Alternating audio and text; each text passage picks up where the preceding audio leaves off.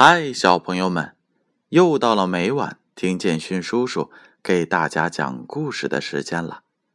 今晚建勋叔叔要给大家读《中外民间故事》这本书。这本书是由北京出版集团公司北京教育出版社出品的，主编是金波。今晚建勋叔叔要给大家讲的故事名字叫做。贪心的后果。甲、乙、丙三人结伴去游山玩水，他们来到了一个景色清幽的地方，便停下了脚步，静静欣赏。过了一会儿，甲指着对面的一座山说。昨天土地公给我托梦，说这座山的气象不同凡响，凹处必然藏有一口装满元宝的箱子。我们爬完这座山，去把它找出平分，好不好啊？乙高兴的回答，但丙却动了贪念。只想要一个人独占，他不露声色，表面上也同意了，便跟着大家一起继续爬山。甲和乙边走边观赏风景，很是快乐。丙却一直在心底盘算着坏主意。突然，丙假装很痛苦的叫道。哎呦，我的头好痛啊！大概老毛病又犯了，我还是先回去吧。你们继续爬啊，继续爬吧。说完就要走，甲和乙信以为真，关心的说：“我们不爬了，一起回家，好一路照顾你。”并连忙说。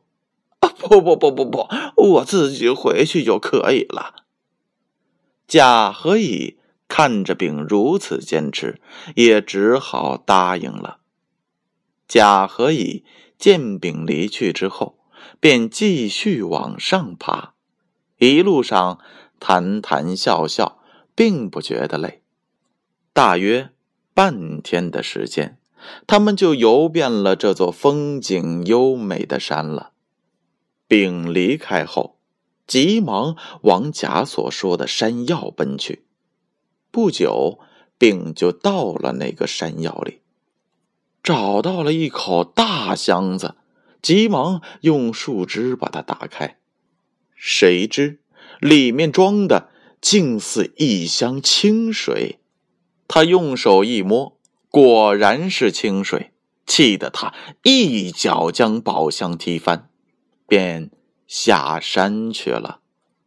甲乙两人爬完了山，也来到了这个山药，找了一会儿，只见一个空箱子及满地的元宝，很是惊讶。甲说：“这箱元宝撒了一地，必然是有人来过了。”乙怀疑的说：“怎么可能？”他看到了这些元宝，为何不拿走啊？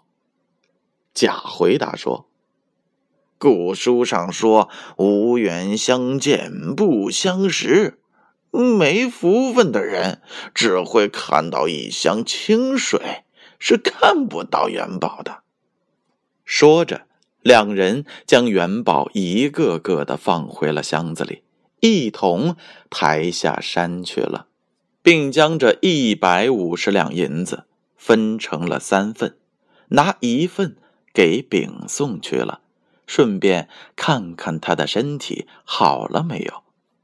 当他们来到丙家，递钱给丙时，丙先是感到惊讶，等问明了情况，又暗自窃喜，还可以分到一份可是。他那只摸过了箱子清水的手，却开始酸痛起来，渐渐溃烂了开来，弄得他难受极了。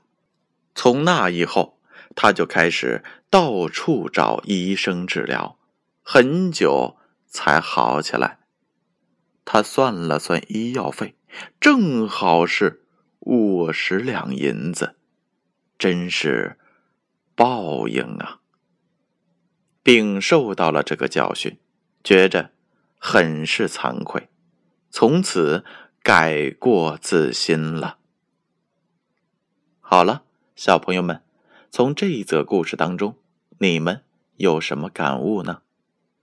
丙非常的贪心，想独吞元宝，最后却受尽了折磨。我们不能贪得无厌，这样是没有好结果的。好了，小朋友们，接下来又到了睡觉的时间了，闭上眼睛，乖乖的。睡觉去吧，让我们明晚再见。